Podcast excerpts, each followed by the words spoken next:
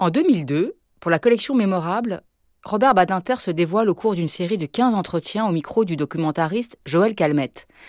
Une occasion de suivre l'incomparable parcours d'un humaniste, grand avocat d'assises, juriste, homme politique de conviction et d'action, une série réalisée par Pierrette Perronneau. Téléphone, c'était Charles Salzman, m'appelait pour me dire euh, bah, écoute, euh, euh, on va annoncer que tu es ministre de la Justice tout à l'heure quand on aura la composition du gouvernement, je te félicite. Et puis, il est passé, lui aussi, il a raccroché, et je suis resté là. Je dois dire étonné. Je n'ai rien dit aux enfants, parce que c'était le jour d'anniversaire de Simon et qu'il fallait célébrer l'anniversaire et non pas euh, ainsi euh, s'intéresser aux problèmes ministériels. Et puis euh, nous sommes partis au restaurant et toujours rien à la télévision, l'annonce n'avait pas été faite. nous étions en train de, dîner quand j'ai vu arriver un de mes associés, Bernard Joanneau, exultant. Euh, j'avais dit à la secrétaire de réserver dans le restaurant, donc euh, il savait où me joindre. Et il m'a dit, voilà, euh, on vient d'annoncer à la radio que c'était vous le nouveau ministre de la Justice? Alors, je viens vous embrasser. là, c'était officiel. Les enfants ont poussé des hauts et des A. Et je les ai embrassés. Enfin, bref, nous sommes rentrés à la maison, j'étais quand même très nerveux. Elisabeth aussi. Euh, j'ai écouté euh, la radio, la télévision, et puis le téléphone a sonné, et c'était Mitterrand. Allô, Robert, alors, euh, monsieur le ministre, monsieur le garde des Sceaux, vous êtes content Elisabeth est contente Alors je l'ai remercié, j'étais ému. franchement, j'étais très ému. Il était devenu président de la République, moi j'étais garde des Sceaux et je l'ai remercié. C'est un moment singulier. Dit Bon, bah, je vous verrai demain au Conseil des ministres. Au revoir, monsieur le garde des Sceaux. Je n'ai pas beaucoup dormi cette nuit-là. Je me disais Dans quelle aventure me suis-je lancé? Et euh, dans la nuit, je n'en voyais plus que les difficultés l'appréhension était forte parce que si je connaissais bien les problèmes de la justice, je ne connaissais rien au fonctionnement d'un gouvernement. Je n'avais jamais appartenu à un cabinet ministériel. Je n'avais jamais été appelé à participer par un mandat électif à la vie parlementaire ou à un conseil municipal. Je n'avais jamais géré de ville. Je n'avais jamais réussi à être élu. Je n'avais pas de formation administrative comme celle euh, que recueillent les élèves de l'ENA. J'étais un, spécialiste des problèmes judiciaires. Voilà tout comment fonctionnait un gouvernement, je n'en savais véritablement rien. J'ajoute que je m'étais rendu au Parlement quelques fois seulement, et toujours la tribune des spectateurs, ce n'était pas ainsi que j'avais pu évidemment acquérir ce qu'on pourrait appeler une formation professionnelle. Alors je suis arrivé l'Élysée, à pied. J'étais entré qu'une fois dans ma vie à l'Élysée, c'était pour y demander la grâce de bon temps au président Pompidou. Suis entré dans la grande cour, sablé. Ah, devant moi, il y avait le perron, celui que on voit toujours à la télévision avec les quelques marches, celles qui conduisent évidemment au lieu de pouvoir. De chaque côté, des photographes, des caméramans, des, batteries euh, d'appareils de photo, euh, d'un pas qui se voulait décider. J'ai franchi euh, la distance qui me séparait de ces marches, et j'ai mesuré très vite que ce n'était pas en mon honneur euh, qu'était assemblé euh, là ce, ce, grand concert de presse, de journalistes. En effet, je n'étais pas arrivé au perron que tous les appareils se braquaient vers les nouveaux venus, ceux pour lesquels ils étaient là réunis, c'est-à-dire les quatre ministres communistes. Ils avaient ensemble.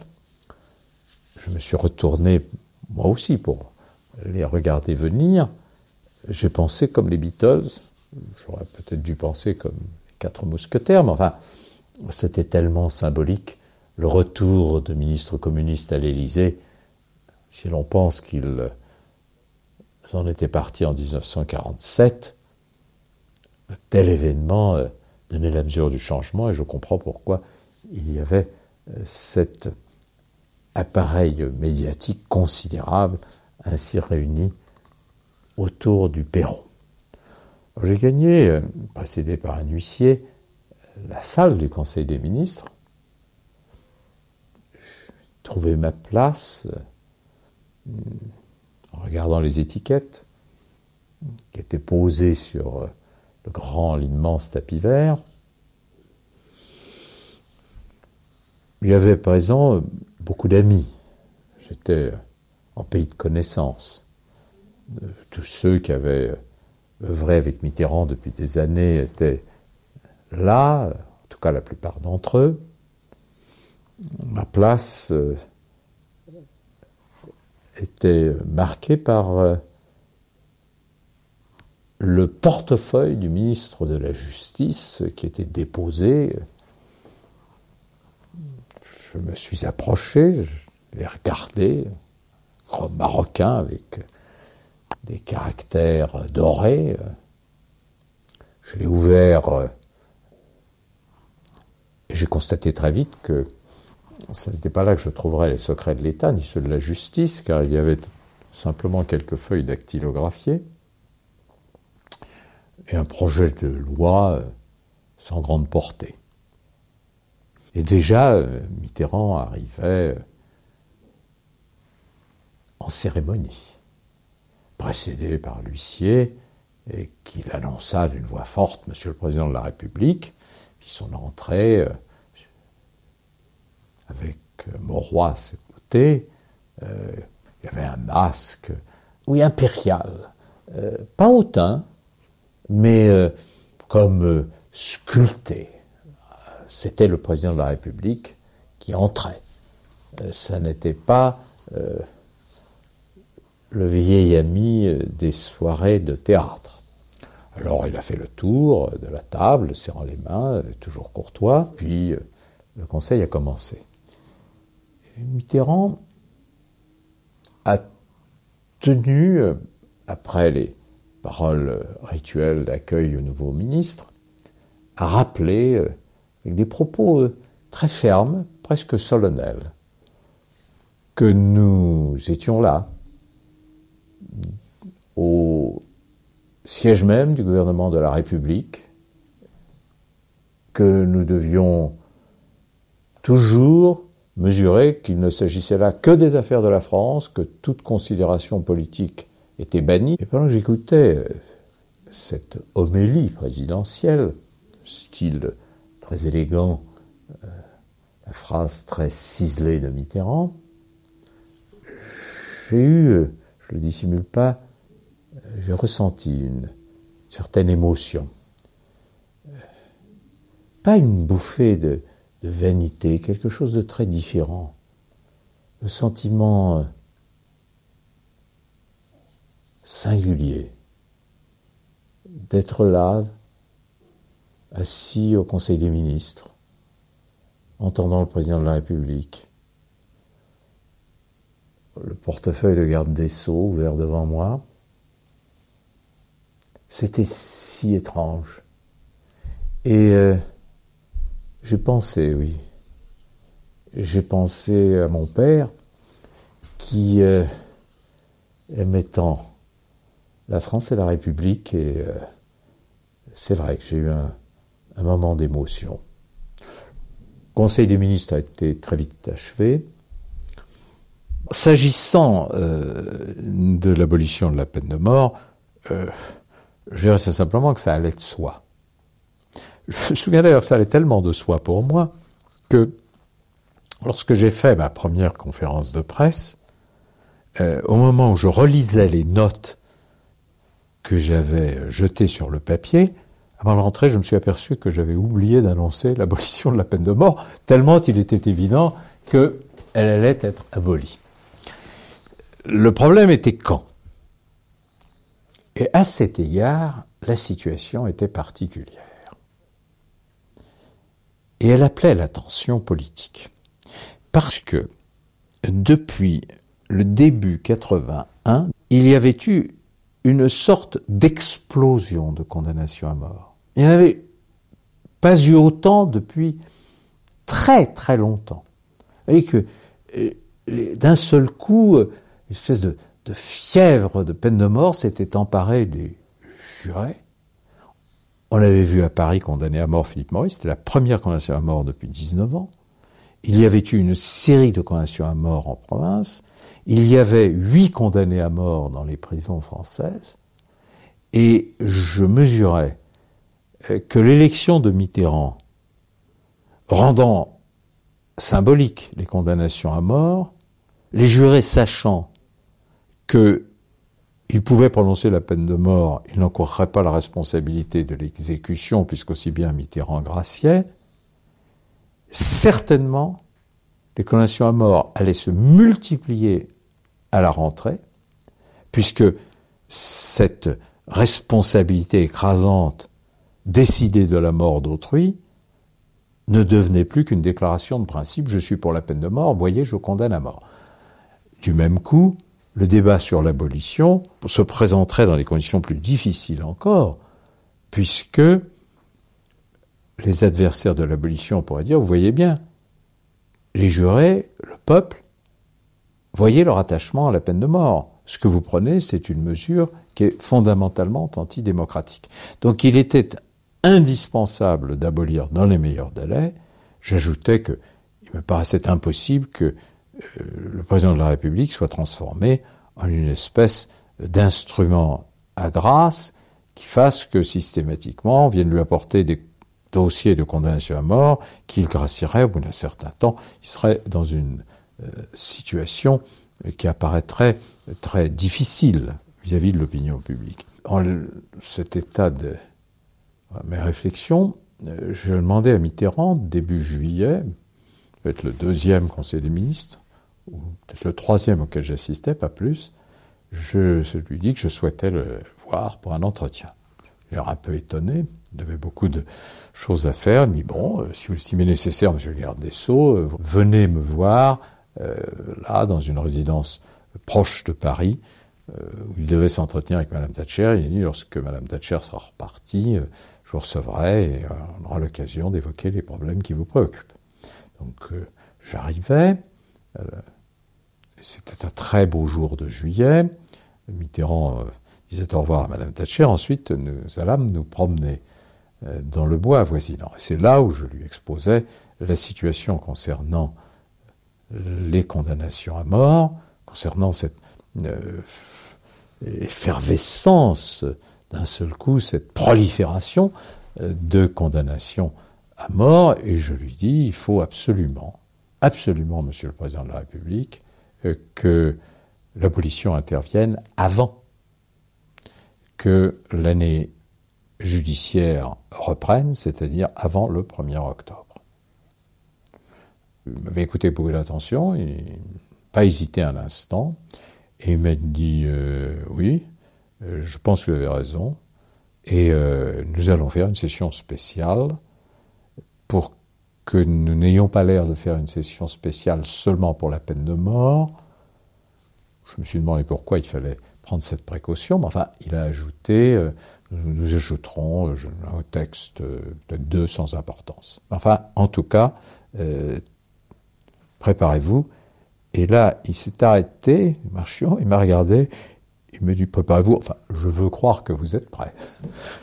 Je, je le pense, Monsieur le Président, et c'est ainsi que euh, a été décidé que l'abolition serait proposée à l'Assemblée nationale, puis au Sénat, avant le 1er octobre. Alors j'ai tenu à rédiger moi-même l'exposé des motifs, aussi simple que possible, aussi clair que possible, de la même façon que je ne voulais qu'un seul article de principe, l'abolition de la peine de mort. J'excluais absolument de ma pensée et de mon propos toute idée de débat sur ce que l'on appelait une peine de substitution. L'abolition devait intervenir. Un point, c'est tout.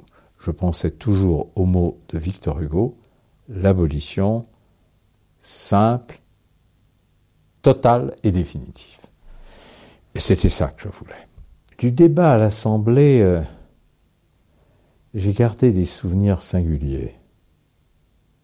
Il y avait beaucoup de députés présents, beaucoup plus qu'il y en a communément.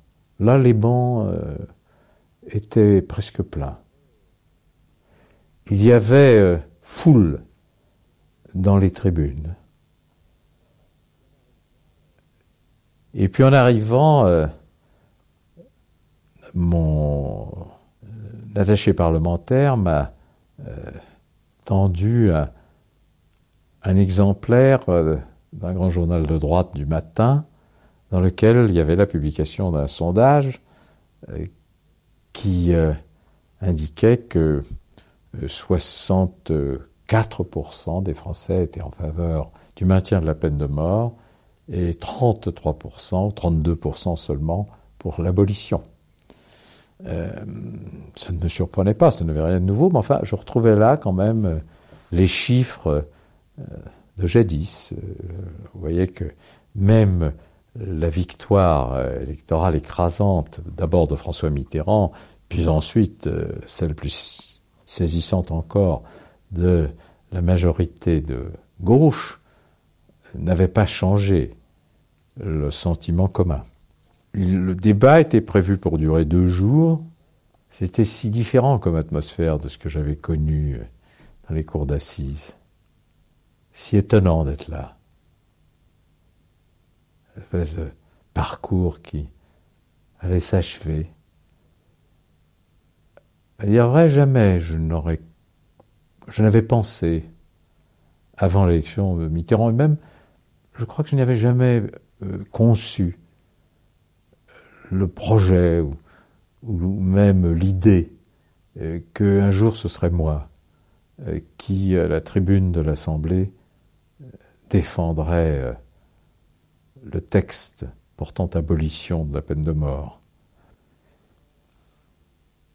Et lorsque j'ai euh, prononcé euh, les premières paroles, là, j'ai l'honneur au nom du gouvernement de la République de demander à l'Assemblée nationale d'abolir la peine de mort en France, Prononcer cette phrase a été, euh, à cet instant dans ma vie, quelque chose d'immense. Souvent dire, ah, c'était la dernière plaidoirie de M. Badinter euh, contre la peine de mort. En réalité, ce n'était pas du tout une plaidoirie. Euh, pour quiconque, je pensais, Elisabeth et Abinet, qui m'avaient entendu dans une audience où se jouait réellement le sort de l'homme que je défendais, où la peine de mort, ça n'était pas un, thème de débat politique. Euh, ça n'était pas une question euh, d'argumentation, c'était euh, une vie même qui était en jeu, c'était la mort qui était présente. cette intensité dramatique, elle n'était pas du tout présente, elle ne pouvait pas être présente au sein de l'Assemblée nationale, dans l'hémicycle du Palais Bourbon, et par conséquent, ce n'avait certes pas les caractères d'une plaidoirie, Enfin, après un jour et demi, euh, le résultat a été affiché sur, euh, quand on est passé à la discussion des articles, sur euh, l'article premier, et qu'on a vu sur le tableau électronique que l'article était voté non seulement par la gauche tout entière, mais qu'il y avait eu de surcroît, je crois, 25 voix de la droite qui s'étaient prononcées en faveur de l'abolition. Enfin, la majorité de la droite avait quand même voté contre l'abolition. Alors, vote acquis, euh, la deuxième journée achevée, nous sommes repartis, euh, Elisabeth et moi, euh, heureux, heureux, mais je savais que ça n'était pas fini, il y avait encore le Sénat. Le Sénat, les situations se posaient en termes différents. Le Sénat était majorité à droite. Alors j'ai réfléchi cette fois-ci en, en termes d'efficacité. Et je me suis dit, où sont les leviers possibles? Je me suis interrogé, comme avant une grande audience, en disant, quels sont les moyens que j'ai pour convaincre? Et j'ai arrêté euh, ma ligne essentiellement sur l'aspect européen. Comme je savais que le Sénat était composé d'une majorité européenne très attachée à la construction européenne, je suis parti du constat que la peine de mort n'existait plus nulle part en Europe occidentale. Et à partir de là, j'ai analysé toutes les raisons pour lesquelles les différents États européens, euh, nos voisins, nos amis, avaient les uns après les autres renoncé à la peine de mort. Et ceci m'a permis de développer avec, euh, sous pavillon européen, toute l'argumentation, en particulier le fait que j'avais rendu hommage euh, aux gouvernants de ces États, euh, tous des responsables politiques importants. J'avais dit si vraiment la peine de mort était de quelconque utilité contre le crime, peut-on penser un instant que des hommes de cette qualité, de cette expérience auraient renoncé à la peine de mort pour euh, des pures raisons de morale? Cela peut se concevoir pour certains, cela ne peut pas être la loi de tous. Or, ils l'ont tous fait, sauf nous. Et là, pendant euh, les deux jours du débat, j'ai assisté euh, à ce qui devait constituer jadis les délices de la vie parlementaire. C'est-à-dire que hum, la liberté étant la règle, je voyais se, se former euh, des groupes, euh, se tenir des conciliabules euh, dans les embrasures de fenêtres, entre des membres de formations politiques qui pour le reste n'étaient pas en accord. on sentait tout un climat de négociation, de de relations personnelles s'exercer. Euh, et, je mesurais mieux euh, la qualité des interventions étant souvent euh, remarquable. Pourquoi est-ce que les, grands les grands hommes politiques, je dirais presque les grands animaux politiques, avaient tant aimé la République parlementaire Je comprenais pourquoi est-ce que des hommes comme euh, Mitterrand ou Maurice Faure, ou Edgar Faure, qui était là d'ailleurs, et lui, euh, contre l'abolition. Ou même Mendès, jadis, euh, l'éloquence était cependant différente, moins de capacité d'improvisation, plus de rigueur que d'émotion. Pourquoi tous avaient tellement aimé la République parlementaire, celle de la tribune, celle où les enjeux n'étaient pas jouer avant que le rideau se lève, c'est à cause de cela. C'est parce que les tempéraments, les talents, les, capacités euh, étaient susceptibles euh, d'entraîner des convictions et, d'amener à des résultats que, au départ, l'on n'imaginait pas. Après euh, ces deux jours-là, nous sommes arrivés au, moment décisif. Et j'ai vu, euh, c'était la fin de la matinée, le mercredi, là, au tableau euh, électronique, les chiffres s'inscrire au vote ultime de la loi dans les mêmes termes que l'Assemblée, avec euh, une majorité importante. Et ça, c'était une vraie grande victoire parlementaire. Et quand nous sommes sortis de l'hémicycle et que nous avons gagné la salle des pas perdus, j'ai vu que le soleil avait percé le brouillard qui était très dense quand j'avais gagné euh, ce matin-là le palais du Luxembourg. C'est une symbolique euh, un peu trop évidente, mais ce qui comptait, c'était ce soleil. C'était un magnifique matin d'automne. Et sur le grand bassin devant le Sénat, euh, les enfants jouaient euh, avec des petits bateaux là, et je me suis assis, j'ai regardé ces bateaux et ces enfants un moment. J'ai réfléchi à tout ce qui était advenu. Et puis je suis reparti euh, dans le jardin, euh, le long des allées, euh, jusque chez moi, avec un sentiment de paix